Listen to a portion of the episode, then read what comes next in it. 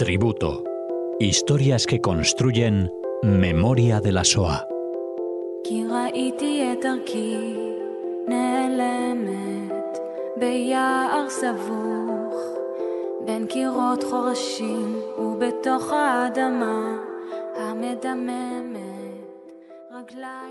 Bienvenidos oyentes a este tributo que nos acerca, como siempre, Cecilia Levitt, aquí a Radio Sefarad. ¿Qué tal, Cecilia?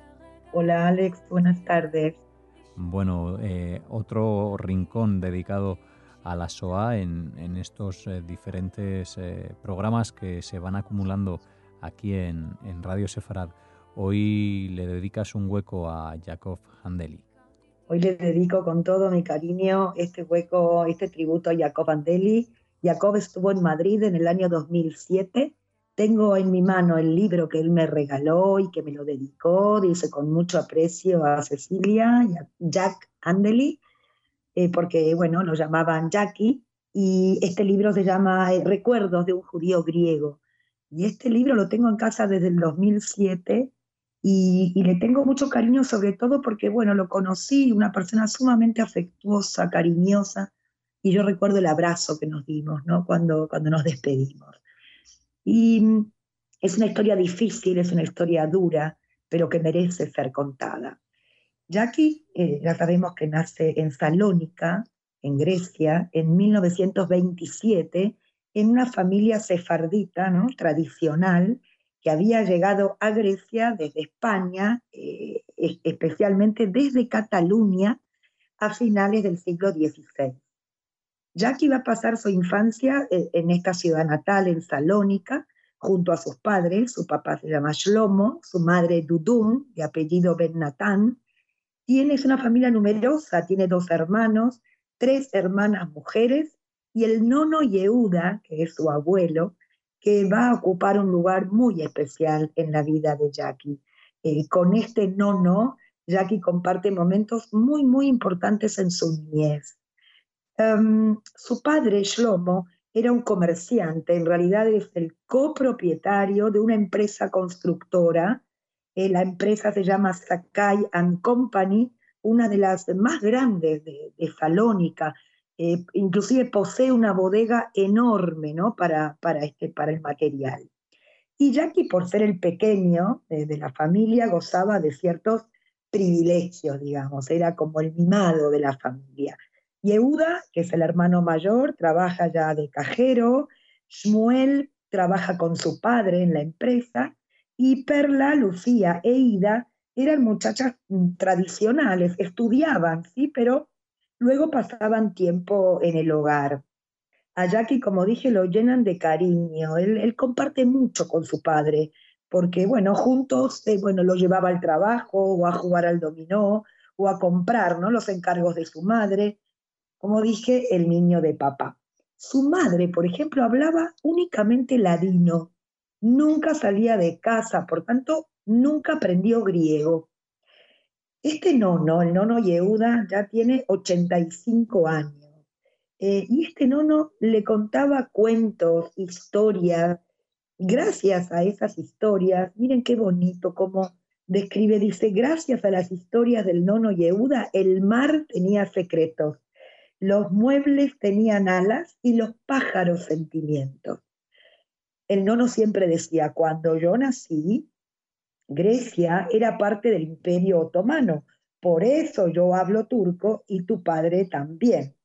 Eh, como dije antes, eran judíos expulsados de España que habían llegado a Salónica y, se y establecieron allí, son los que ellos, digamos, construyen esta comunidad judía.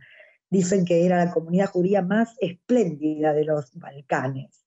Eh, el nono decía, los judíos españoles trajeron habilidades artísticas que hasta entonces eran como desconocidas en el imperio otomano, elaboraban joyas, eh, hilados de seda, impresiones hebreas, tenidos de tela. El, nono eh, había contado que en el siglo XVI los Handeli habían llegado a Grecia como grabadores de lápidas y el nono siguió esos pasos. Y por el nono Jack también se enteró que Salónica, en esos tiempos, era el segundo puerto más importante del Imperio Otomano y era el único en el mundo que permanecía cerrado durante Shabbat. Las festividades judías eran eh, en estas familias vividas intensamente, pero yo quiero destacar sobre todo los dulces que cocinaba su madre, eh, especialmente para Purim, esta fiesta tan alegre. Eh, eran figuras de azúcar, charolas de plata, pasteles. El nono, por ejemplo, leía la Gadá en Pesach, la recitaba de memoria. En, en iban de excursión al campo, ¿no? Y saboreaban un budín especial hecho con arroz y con leche. En 1932, ya cuando Jackie tiene seis años, ya surge una nueva perspectiva. Se va a hablar de Palestina. Su padre y su socio, Sakai, quieren expandir el negocio de la construcción a Palestina, porque por aquella época Tel Aviv estaba en el auge de su desarrollo. Así que eh, ellos juegan con la idea de de participar en esa construcción de Tel Aviv.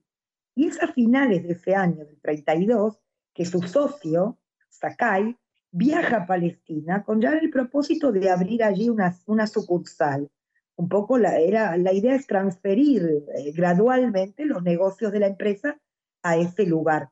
Y este hombre, Aji Sakai, se establece allí eh, establece la empresa, envía cartas, regresa a Salónica por negocios y la idea era que la familia eh, Handeli también lo hiciera un poco más tarde. Existe una tía, que en realidad eh, no es una tía directa, sino que son íntimos amigos de los papás, la tía Sara y su tío Shmuel, mm, que dado todas estas noticias de Palestina, deciden emigrar para Jackie estos son sus tíos preferidos. No, estos tíos no tienen hijos, con lo cual Jackie es como un hijo, lo llamaban eh, Jaquito. Entonces, eh, eh, estos tíos deciden emigrar a Palestina, pero eh, os recuerdo que era la Palestina británica, había que conseguir certificado de ingreso, obtener pasaporte, no era nada fácil. Pero el papá de Jackie contrata a un fotógrafo profesional para tomar fotos, para despedir a estos tíos. Toma fotos hermosas, ¿no? Y, como digo, muy, muy profesionales. Eh, Jackie asiste a la escuela Benvenisti, que es un colegio judío. Este colegio tiene un cartel enorme que en letras griegas dice Benvenisti y abajo estaba escrita la palabra Jinuj, que significa educación en hebreo en esa escuela enseñaban español y no griego. Eh, que es un muchacho sociable, lleno de energía, de, curiosidad. En el verano, por ejemplo, después de las clases iban a la playa, hacían amistad con los eh, marineros, a veces los invitaban a navegar. Después de cuatro años ya acaba la escuela Benveniste y es enviado a una secundaria municipal griega.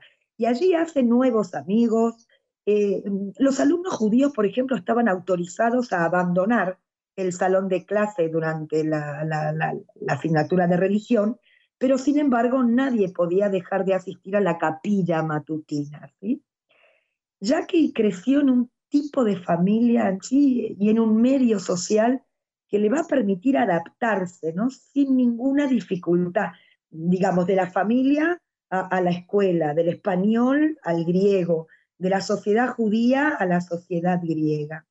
Y ya llega el día de su bar mitzvah, el día de la lectura de la Torah. Y lo que Jackie recuerda era el brillo de los ojos del nono Yehuda. Y bueno, y también los confites, ¿no? Que, que, tiran al, al, al, bar mitzvah cuando lee la Torah. El 28 de octubre de 1940, tres meses después de su bar mitzvah, la Italia fascista atacó Grecia. Diez divisiones de griegos que, incluían cuatro mil judíos de Salónica y entre ellos su hermano Shmuel, fueron enviados a la frontera albanesa para defender a Grecia. Un mes después, Shmuel, su hermano, es herido en el frente y trasladado al hospital de Atenas. Lo van a condecorar por su valentía en el frente. Era un verdadero héroe. Y ya al finales del 41, el nono, el nono Yehuda, sufrió un ataque y falleció días después. El nono fue el único que tuvo el privilegio de ser sepultado en el antiguo cementerio de Salónica, que era propiedad de la comunidad judía ya hacía 400 años. Y este nono también fue el único miembro de la familia sepultado a la manera tradicional judía.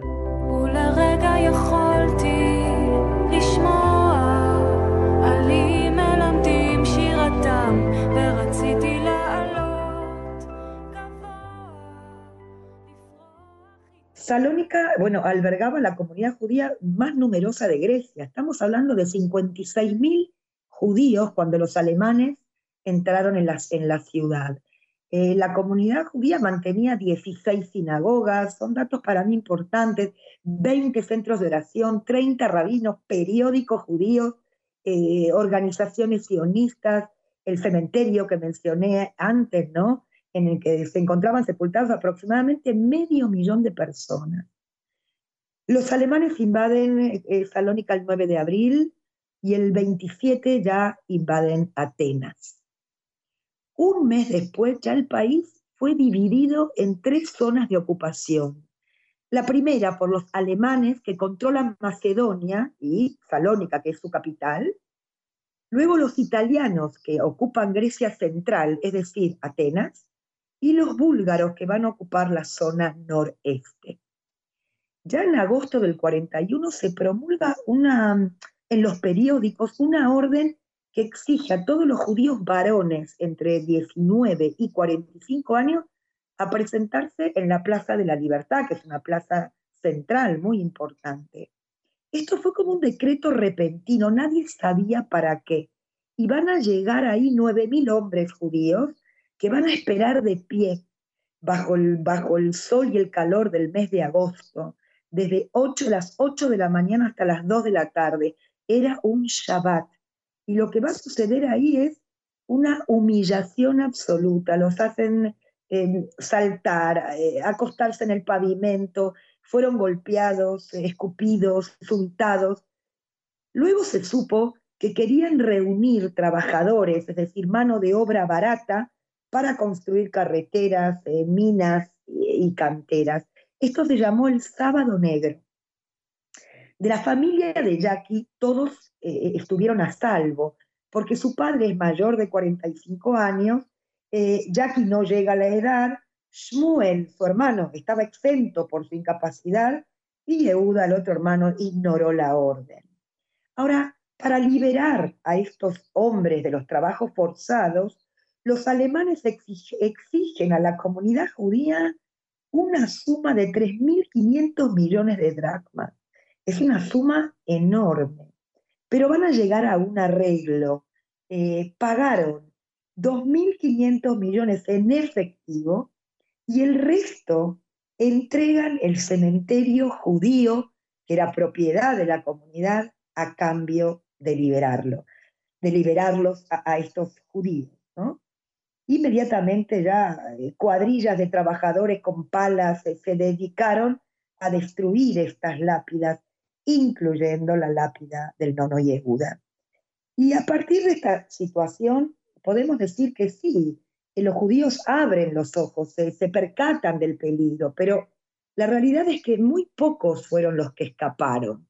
Por un lado, no había movimiento de resistencia clandestino en Salónica. En este momento no. Y por otro lado, también había una cohesión familiar. La mayoría de los jóvenes prefiere quedarse con sus padres. Seguido a esto, ya los alemanes confiscaron las propiedades de los judíos, cines, fábricas de papel y cartón, los puestos de trabajo de los judíos ya pasan a manos de, no judíos, y un día los nazis ya llegan en camiones a, la empresa constructora del padre de Jackie y se llevan todo el material de construcción que, contenía esta bodega, ¿no? De la que yo eh, hablé y mencioné antes. El padre de Jackie, bueno, regresa a casa abatido, ¿no? Totalmente. Y ya el 6 de febrero del 43 ya se va a implementar la solución final. Y para ello van a elegir al rabino Koretz como jefe de la ayuda, es decir, como jefe del Consejo Judío, para implementar todas las medidas. ¿sí? Y podemos decir que la primera regulación que, se exige es portar la estrella amarilla y concentrarse en el gueto. Eh, también además había que identificar sus casas y sus negocios con letreros que dijera en griego, ¿no? Casa judía en griego y en alemán, casa judía o negocio judío. Este rabino Corre, eh, es bastante controvertida la figura, pero este rabino va a pedir voluntarios y entre ellos Jackie se va a presentar para realizar un censo de la comunidad. Hay que registrar a cada uno de los integrantes de la comunidad judía. Este censo se lleva a cabo en solo cinco días. Y luego a Jackie, con otros voluntarios, le, le toca ordenar toda la información, transcribir los datos en alemán y en griego. Y así se confeccionan 100.000 estrellas amarillas. Eh, todo este talento, ¿no? que yo pienso, tanto talento organizador, financiero y administrativo de la, la comunidad, se va a encauzar ¿no? para este fin, en definitiva, para llevar a cabo este exterminio. Ya eh, trasladados eh, en el gueto, eh, se van con, mucha rapidez, digamos, se van a encontrar allí prácticamente encarcelados. Em, también se corre la voz, se difunde el rumor que los alemanes intentaban ayudar a los judíos a llegar a Cracovia, en donde serían recibidos por la comunidad judía de ese lugar. Es el rabino Kores que, convence a los judíos de que el destino era, seguro.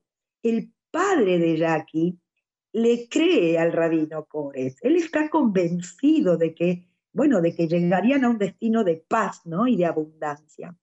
Su padre, por ejemplo, al día siguiente va a cambiar el dinero por slotis, va a recibir un cheque a cambio de este dinero y ya con el dinero en la mano, digamos que ya están listos para iniciar el viaje. Cinco, eh, fueron cinco trenes los que van a salir de Salónica durante el mes de marzo del 43. Nueve trenes van a salir en abril y dos trenes van a salir en mayo. Estamos hablando de 42.830 judíos, eh, bueno, deportados a Auschwitz. Eh, ya el 7 de abril sonó el silbato y el tren comienza a desplazarse y es así como la familia de Jackie, ahí apretujados, ¿no? presos en este vagón de carga, eh, toda la familia, sus hermanas, eh, sus hermanos, Yehuda y Shmuel y otros familiares estarán aquí. Van a pasar siete días y siete noches en aquel vagón sofocante y al grito de, de, de Raus, Raus, van a llegar al campo de exterminio de Auschwitz-Birkenau.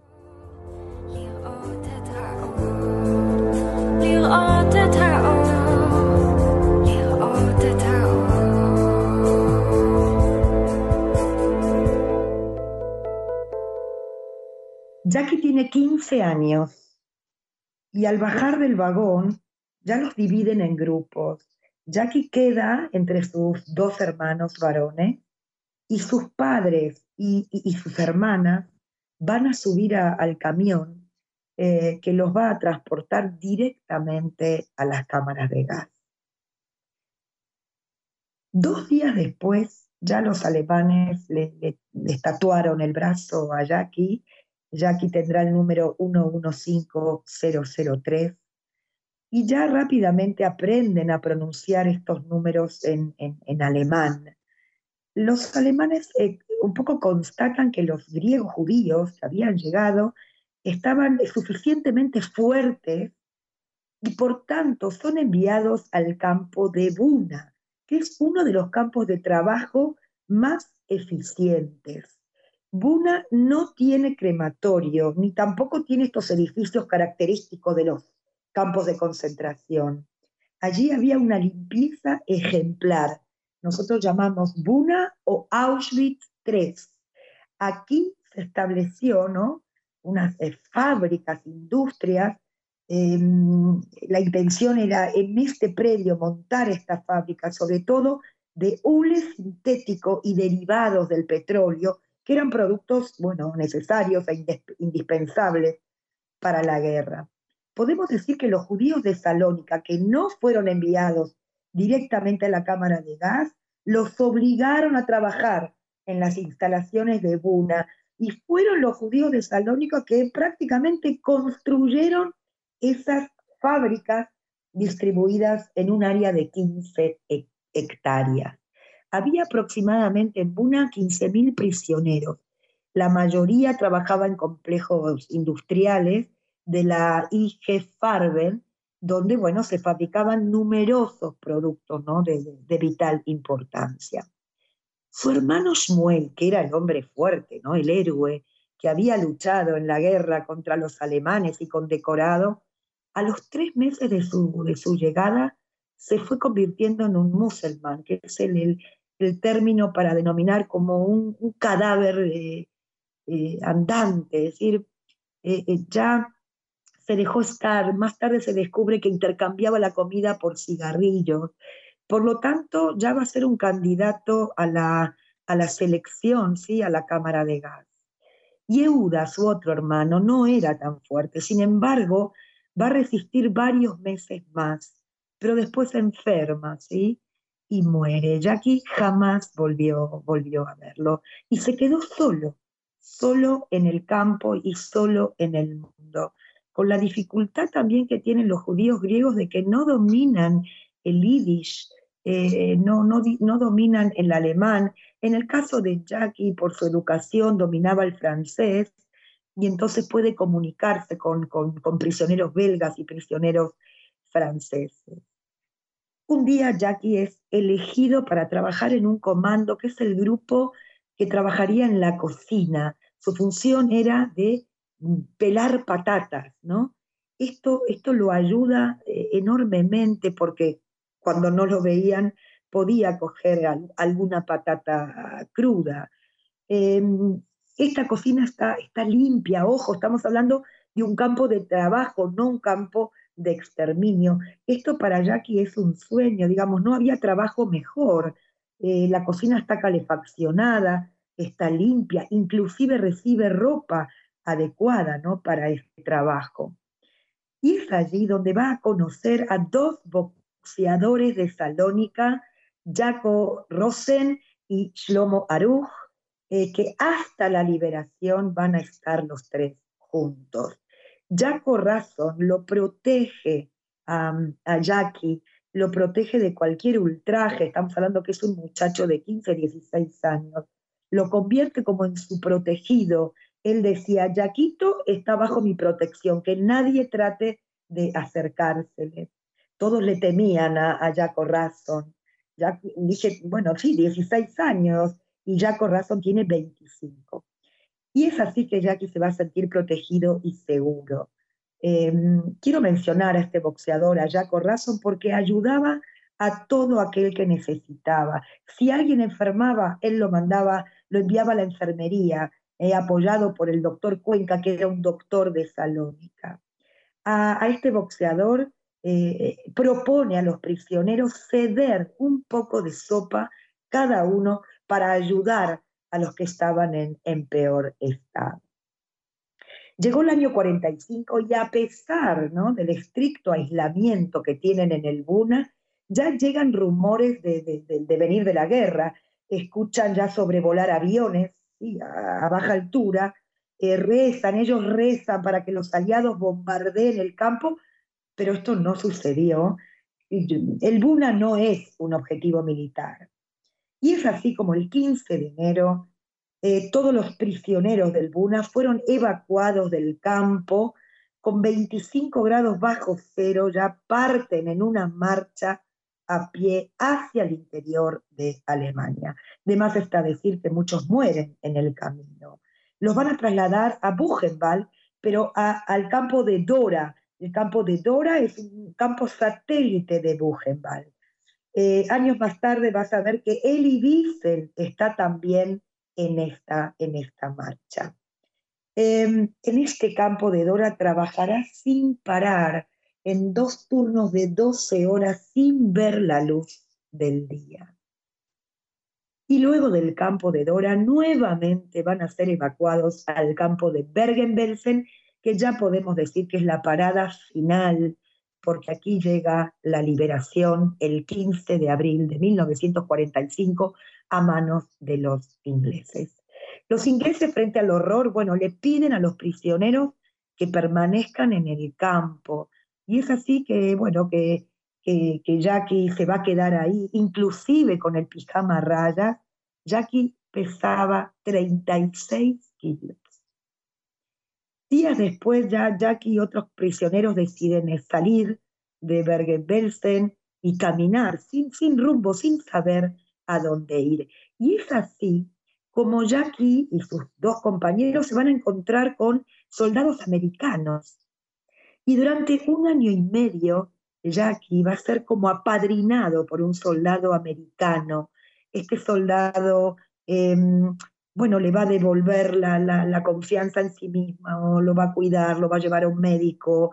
Eh, Jackie va a aprender inglés, eh, vuelve a ser persona, coge fuerza, eh, pero ya más tarde se va a dirigir como refugiado a la UNRWA, a esta agencia de ayuda y de trabajo de las Naciones Unidas. Eh, ellos le van a dar como un certificado que confirma que, bueno, que no tiene nacionalidad. Él no, no quiere regresar a Grecia, no tiene a nadie. Y más tarde contacta con el Joint y decide llegar a la tierra de Israel bajo mandato británico. Es como que le nace este deseo de luchar por la independencia de Israel. Estamos a finales del 47 y entonces va a llegar a Marsella y es en Marsella donde eh, va a recibir entrenamiento físico por parte de la Gana, por la dirigencia judía que está ahí, ¿eh? por si, si llegan al Estado o a la tierra de Israel y hay que luchar. Es allí en Marsella donde va a esperar este barco y es ahí donde se proclama la independencia del Estado de Israel. Y es así que coge ya un barco y junto a otros sobrevivientes llegaron a la tierra de Israel. Y cuando llega se declara la guerra de la independencia y Jackie va a luchar en la guerra como soldado israelí.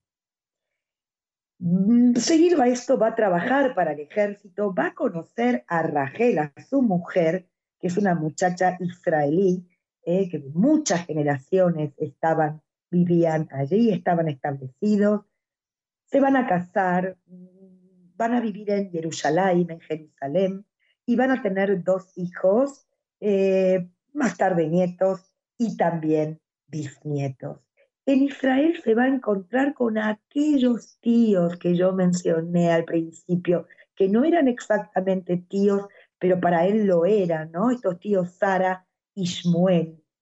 Y es así que Jackie va a recuperar aquellas fotos que aquel fotógrafo profesional había tomado en aquella despedida. Esta va a ser su única familia. En los primeros años podemos decir que Jackie se negó a hablar, él guardaba un, silencio absoluto, ¿no? Eh, podemos decir que era como un, secreto, ¿no? Espantoso.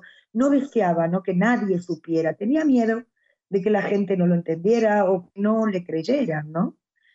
Solo en los últimos años de su vida, Jackie se dedica a recordar y a transmitir los hechos él y Bissell tienen mucho que ver con esto, porque se encuentran, se conocen y trazan una amistad enorme. De hecho, él y Bissell hace el prólogo del libro de Jackie. Además, también Jackie ya más tarde acompaña a jóvenes a visitar los campos de exterminio. Elie Wiesel dice, aquellos que conozcan a Jackie se convertirán en sus amigos. Y yo, para ir cerrando, también estoy segura que, lo, lo, mismo ¿no? os pasará a vosotros al escuchar este relato. Quiero contaros que Jackie falleció hace tan solo un mes, con 93 años. Y yo ahora quiero hablarle a Jackie ¿no? Te quiero hablar a ti, Jackie. Yo quiero quedarme con la vida, quiero quedarme con tu salónica y con tu hermoso hogar, con tu niñez, ¿no? Con tu colegio Benveniste, con tu nono Yehuda, con tu mar. Pero yo no puedo dejar de sentir tu sufrimiento y quiero convertirlo en un abrazo, ¿no? Como aquel que nos dimos en Madrid en el 2007. Y yo rescato y valoro enormemente a todos aquellos que te ayudaron a sobreponerte dentro del campo como fuera, porque en definitiva ellos devolvieron un poco de ética, ¿no? A este mundo perdido. Y con esto me despido con un abrazo enorme. Gracias, como siempre, Cecilia, por compartir estas historias aquí en Tributo, esas memorias eh, de la SOA para compartir con los oyentes de Radio Sefalad. Un abrazo. Un abrazo, Ale. מכל כאביי, מכל בדידותי.